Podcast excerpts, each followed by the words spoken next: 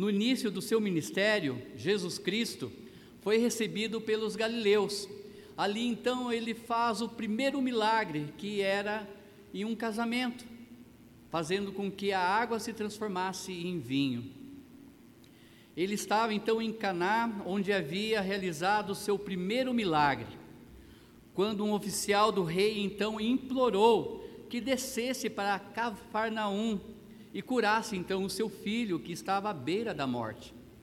O oficial do rei era uma pessoa de destaque na sociedade.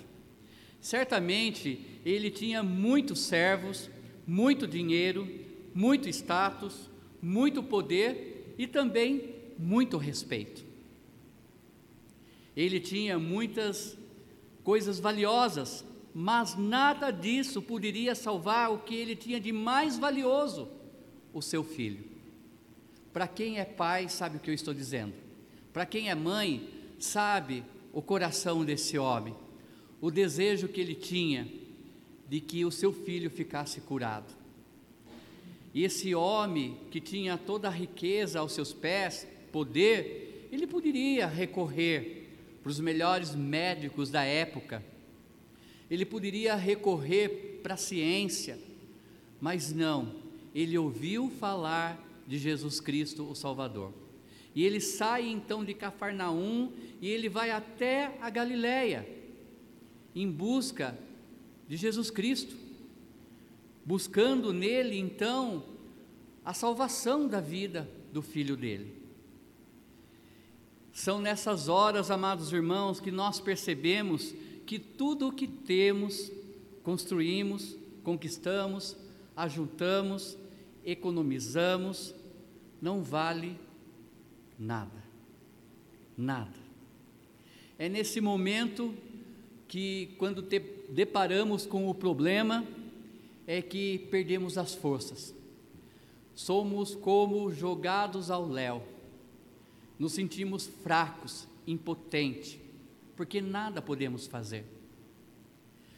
Quando o dinheiro ainda compra, podemos até fazer um esforço, mas quando nós percebemos que Deus é o dono da vida e da morte, e que Ele está no controle de nossas vidas, não podemos fazer mais nada. E quando então o nosso tudo não vale absolutamente nada, Jesus entra em cena. Que o Senhor aumente a nossa fé nesses dias, que o Senhor faça com que possamos enxergar o impossível, crer no impossível. O oficial duas vezes rogou a Cristo para que descesse a Cafarnaum. Senhor, desce até minha casa, visite meu filho.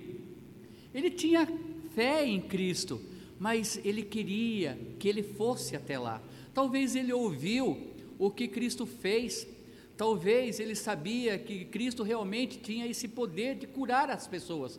Talvez ele tenha ouvido falar de algo que aconteceu, talvez ali naquele é, casamento, como ele fez aquela água sendo é, transformada em vinho. Além de pedir a cura do filho, aquele oficial também estava estabelecendo a forma de cura. Queria que Cristo fosse à casa e curasse o seu filho.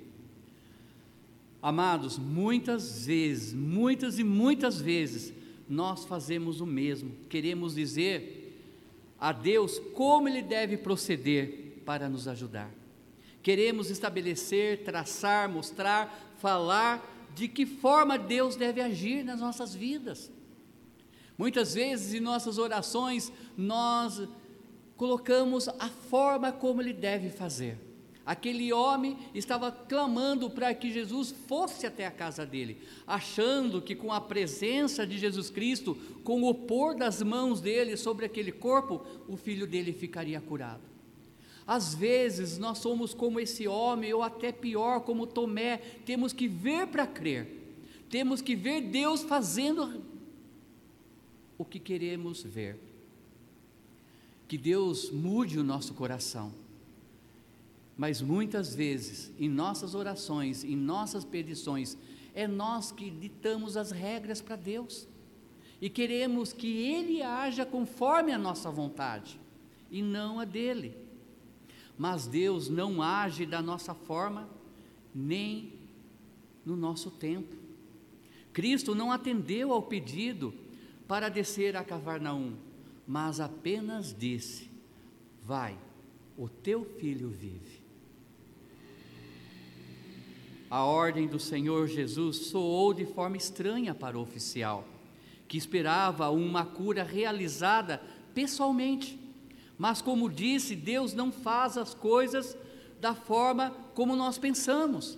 Os nossos pensamentos não são do Senhor e o agir de Deus não é como o nosso agir. Ele age de formas diferentes. Ele tem uma atitude completamente diferente da nossa. O que tenho que fazer então é imitar esse homem, esse pai, imitar a atitude daquele oficial. A Bíblia diz que ele creu na palavra de Jesus e partiu. Ele apenas creu. Com relação à salvação, não é diferente.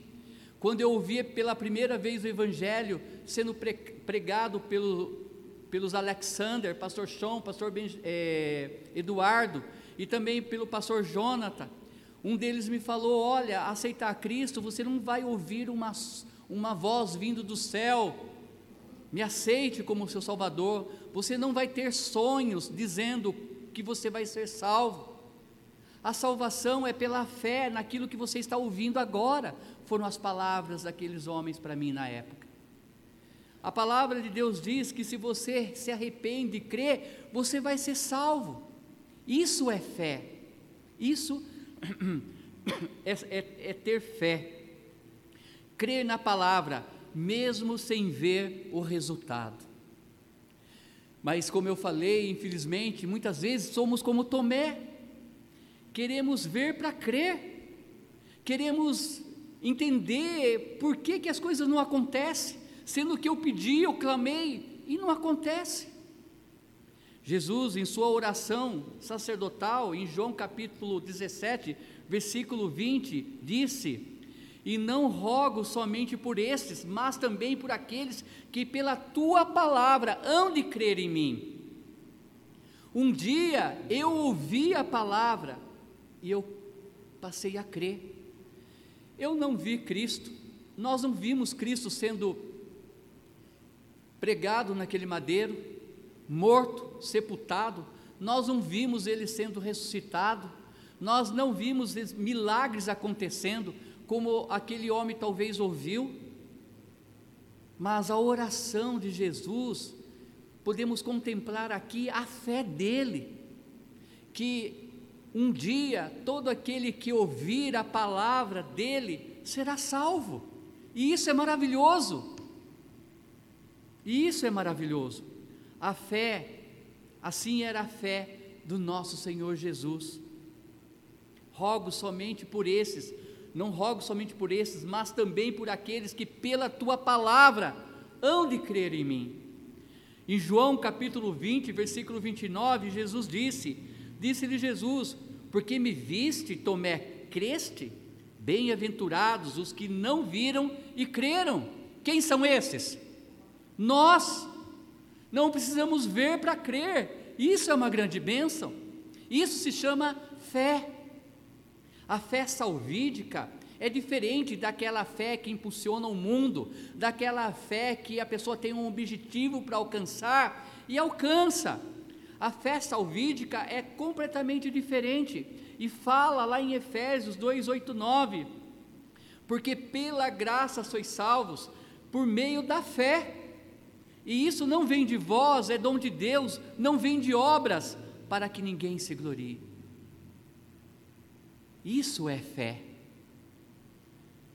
Alguém pregou o Evangelho para você, você não ouviu vozes, você não teve sonhos, nada estrondoso aconteceu, sepulcro nenhum foi aberto e pessoas saíram andando, o céu não escureceu, apenas cremos. apenas acreditamos que a palavra de Deus é a verdade. Amém? Conhecereis a verdade e a verdade vos libertará, diz a palavra de Deus. Sempre eu estou enfatizando, falando, irmãos, olhem com os olhos da fé. Creiam que essa cadeira tem nome. Tu crê nisso? Tem fé? Que essa cadeira tem nome? Tem. Assim como Cristo, na sua oração sacerdotal, disse: Pai, eu não oro somente por esses, mas por aqueles que ouvirão a minha palavra e crerão. Também tenho fé que essas cadeiras têm nome. Eu tenho fé que a igreja Vitória vai alcançar almas para a honra e glória de Cristo. Eu tenho fé que o meu irmão mais velho, Hélio, Newton, Marili, José Carlos, um dia há de aceitar Cristo como Senhor e Salvador. Obrigado. Eu tenho fé nisso. Você tem fé que um dia Deus vai alcançar o teu cônjuge? Você tem fé que um dia Deus vai alcançar teu filho, a tua filha, o teu vizinho? Isso é fé. Fé é algo que nós não vemos, até mesmo algo que nós não podemos palpar. De fato, isso é que aquele homem presenciou. Crer na palavra, mesmo sem ver o resultado. Lembrando que ele era de Cafarnaum e ele estava na Galiléia. Um homem assim como ele, provavelmente, nas entrelinhas da palavra de Deus, podemos imaginar ele indo resolver também certos problemas na Galiléia. Um homem rico, com certeza, tinha afazeres. Lembrando que não era né, um carro como nós temos hoje, provavelmente uma carruagem ou cavalos, e que isso levava muito mais tempo. Agora, a distância entre Cafarnaum e Galiléia eram 27 quilômetros de distância. Então, ou ele foi somente para ver Cristo e clamar pela cura do filho, mas nós vamos ver mais tarde que na realidade ele não voltou correndo para casa. Ele não se apressou para chegar para ver se realmente tinha acontecido. Não, ele permaneceu ainda na Galileia.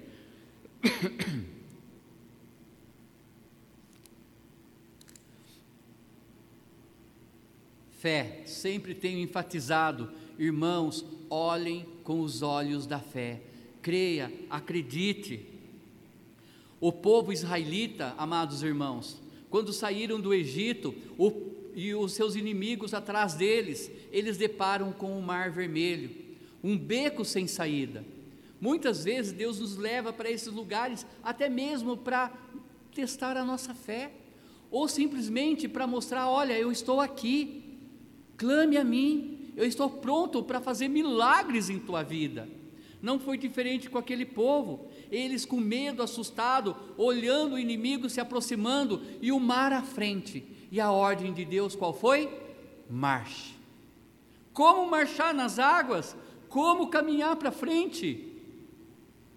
É ali quando nós não achamos mais a solução. Nali, naquele momento, quando estamos em becos que não há saída, é que Deus mostra o seu poder. Sadraque, Mesaque e Abednego, em Daniel 3,17. Ali, o rei, ele pede para fazer uma estátua dele, e, que, e a ordem era que todos, quando tocasse a música, as trombetas, as harpas, e aí ia os instrumentos sendo tocados, era para todos se ajoelharem diante daquela estátua e adorar o rei. Só que alguns invejosos ficaram sabendo que esses três homens de Deus não queriam dobrar os seus joelhos perante aquela imagem. Então eles foram levados diante do rei e a sentença deles era ser lançados naquela fornalha, que o fogo era tão intenso que não conseguiam se aproximar daquela fornalha. E ali então, em Daniel 3,17 diz: Eis que o nosso Deus, a quem nós servimos, é que nos pode livrar. Ele nos livrará da fornalha de fogo ardente e da tua mão, ó Rei. Aonde está a nossa fé? Em Deus. Aonde está a nossa fé com relação a essa pandemia, a esse vírus? Em Deus. Temos que crer, ter fé que Ele está no controle dessa situação e no controle da nossa vida também. Diz aqui na palavra de Deus que o rei pediu para os melhores soldados deles, então eles amarraram aqueles homens, e esses soldados, quando foram jogar, esses soldados morreram queimados na hora, porque era tão forte o fogo que mataram todos eles. E aqueles três homens foram lançados naquela fornalha. E ali então, quando o rei começou a observar de longe, ele percebeu que não eram somente três, e sim quatro pessoas andando normalmente sobre o fogo. E ele falou que aquela quarta pessoa, ela era semelhante ao Filho de Deus. Nós sabemos que era Jesus Cristo. Fé, antes de acontecer, eles falaram: Eis que o nosso Deus, a quem nós servimos, é que nos pode livrar. Ele nos livrará da fornalha de fogo ardente. Que fé! Que fé! Creram antes de serem lançados, sabendo que Deus iria estar com eles. E esteve, literalmente, Cristo andou entre eles naquele momento. Será que seria diferente conosco? Não, porque Deus ele é imutável, ele não muda. E Jesus Cristo disse que ele estará conosco até a consumação dos séculos. Com certeza.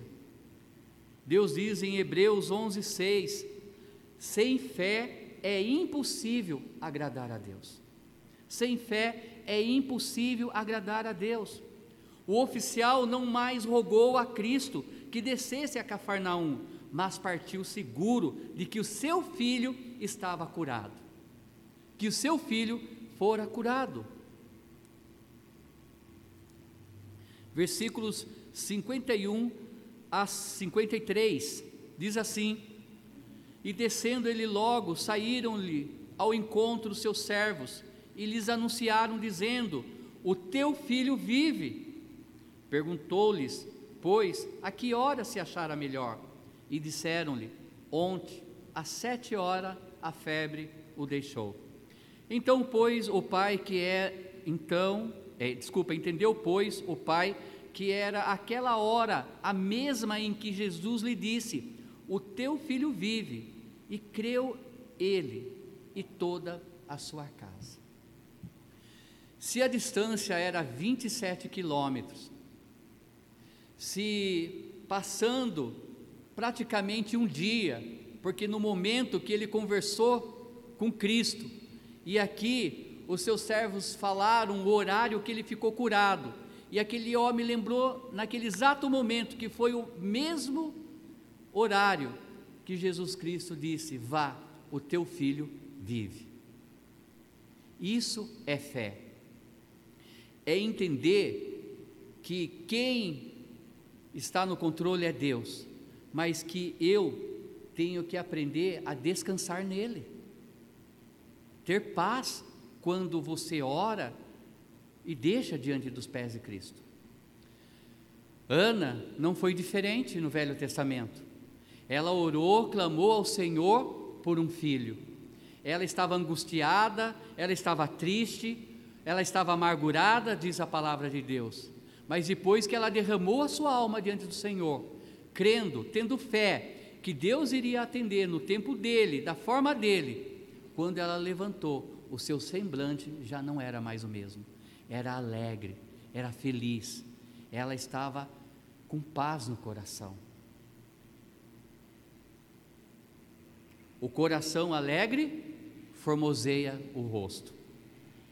Sua fé então foi recompensada no caminho encontrou seus servos que o informaram que o menino havia se recuperado em determinada hora. O pai concluiu que fora exatamente nesta hora que Jesus havia dito: Vai, o teu filho vive. Interessante então é entender que a Galiléia até Cafarnaum tem 27 quilômetros de distância. Isso nos mostra que esse pai não ficou desesperado após crer em Jesus. Ele ficou ainda aquele dia lá. Ele resolveu o que tinha que resolver e voltou só no outro dia para sua casa. Fé também é descansar nas promessas de Deus, é acalmar o coração, é aquietai. Como diz Salmos 46, 10: Aquietai-vos e sabeis que eu sou teu Deus. Fé não é daquela forma, Senhor, me ajude, eu preciso muito do Senhor na minha vida para resolver esse problema, e de repente levantar da oração desesperado, inquieto, brigando com as pessoas da família, agindo de uma forma errada. Quando temos fé, nós cremos que Deus, o Deus do impossível, pode fazer aquilo. Então eu vou descansar. Amados, como tem pessoas desesperadas no dia de hoje. Não pode ligar a TV e ver o que está acontecendo, fica em pânico, achando que já vai morrer por causa do, do vírus. O crente tem que entender que a morte é algo bonito aos olhos de Deus, a morte do crente. Não é que Deus quer que nós morramos, mas devemos entender que para onde nós vamos é melhor do que aqui. Não estou dizendo para que, ah, então vamos ficar sem máscara, ah, então vamos sair aí, bagunçar. Não, temos que fazer a nossa parte, mas para que se desesperar? Se Deus está no controle, para que ficar desesperado ao ponto de deixar de participar ou de adorar a Deus? Concordo, se você é grupo de risco, o melhor lugar é a tua casa. Concordo plenamente. Mas ficar desesperado, falta fé. Falta fé no coração. Fé é descansar no Senhor, é saber que Ele está no controle. Sempre a resposta de Deus para as nossas petições pode ser então de três formas que nós já conhecemos: sim ou não, ou até mesmo espere. Mas as três formas é a melhor resposta para nós. Seja um sim, seja um não, ou seja um espere. Mas vai esperar, tenha calma, tenha paz, Mude o seu semblante.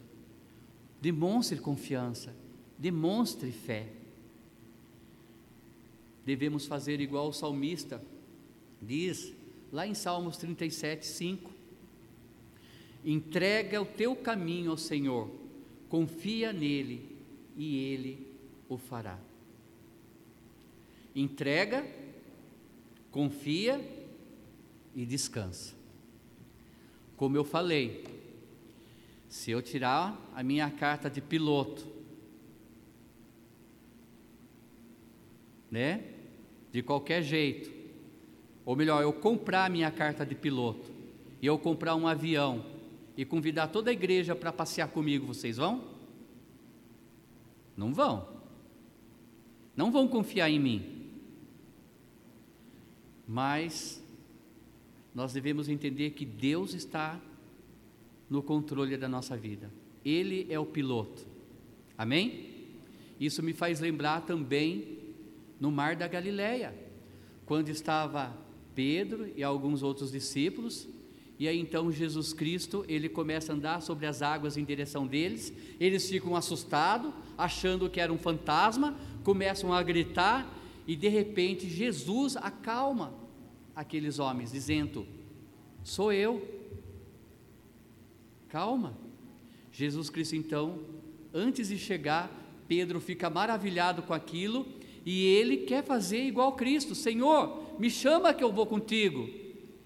E aí então, Pedro começa a andar sobre as águas e ele fica maravilhado com aquilo. Só que aquele mar estava revolto e eles começam a olhar para o lado. Pedro começa a olhar para o lado e começa a afundar. E Jesus Cristo então pega ele pela mão e coloca ele de pé aonde? Na água, porque um estava ainda no barco. E os dois caminham até o barco, sobre as águas. Se tirarmos os nossos olhos de Cristo, se olharmos para o mundo, para os problemas e ficar focando neles, nós vamos naufragar. E muitas vezes a nossa fé vai naufragar. Nossa fé vai diminuir. Não olhe para o lado, olhe para Cristo. Amém? Ele está no barco. Ele está cuidando de nós. Em uma outra ocasião também, depois de orarem muito, de pregar a palavra de Deus, eles subiram com Cristo no barco para ir do outro lado do mar da Galileia. E em um certo período da noite, o mar ficou revolto, começaram a ficar preocupados e clamaram pela ajuda de, de Jesus, porque acharam que iriam naufragar. E Jesus então se levanta e ele acalma a tempestade. E aqueles homens dizem: Quem é este que até o mar e o vento obedece a ele? Jesus está no controle, ele está no barco. Aquetai-vos e sabeis que eu sou Deus. Amém? Fé é assim, é algo que ainda não alcançamos, mas confiamos que Deus, no tempo dele, da forma dele, vai nos conceder. Amém? Ou não, mas ainda o não de Deus é o melhor para nossas vidas. Amém? Ah, se Deus ouvisse a voz do jovem Sidney quando orou por algumas moças, né? Antes de casar. Amém. Que Deus tem o melhor para nós que Deus tem o melhor no tempo dele e da forma dele. Amém? Vamos orar? Eterno Deus, rogamos, ó Pai, aumenta a nossa fé.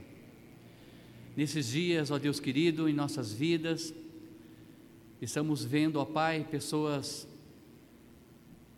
espantadas pelo que, estão, pelo que está acontecendo, com muito medo, apavoradas, com pânico, ó Deus acalme seus corações, aumente nossa fé, ó Pai, para que possamos entender que o Senhor está no controle, que o Senhor está no barco, que o Senhor nos, nos guia, que o Senhor cuida de nós.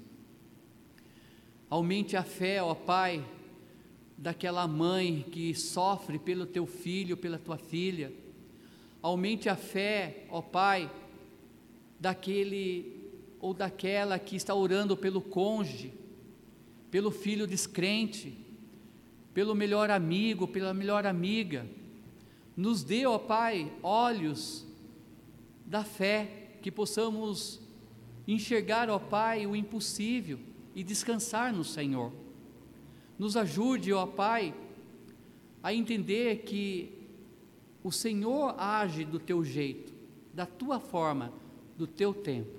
Assim, ó Pai, como o Senhor tratou aquele centurião, dizendo de uma distância de 27 quilômetros, que o filho dele já estava curado, que possamos crer, ó Pai, que o Senhor pode, mesmo estando presente, curar as pessoas que estão enfermas do vírus, ó Pai, do Covid.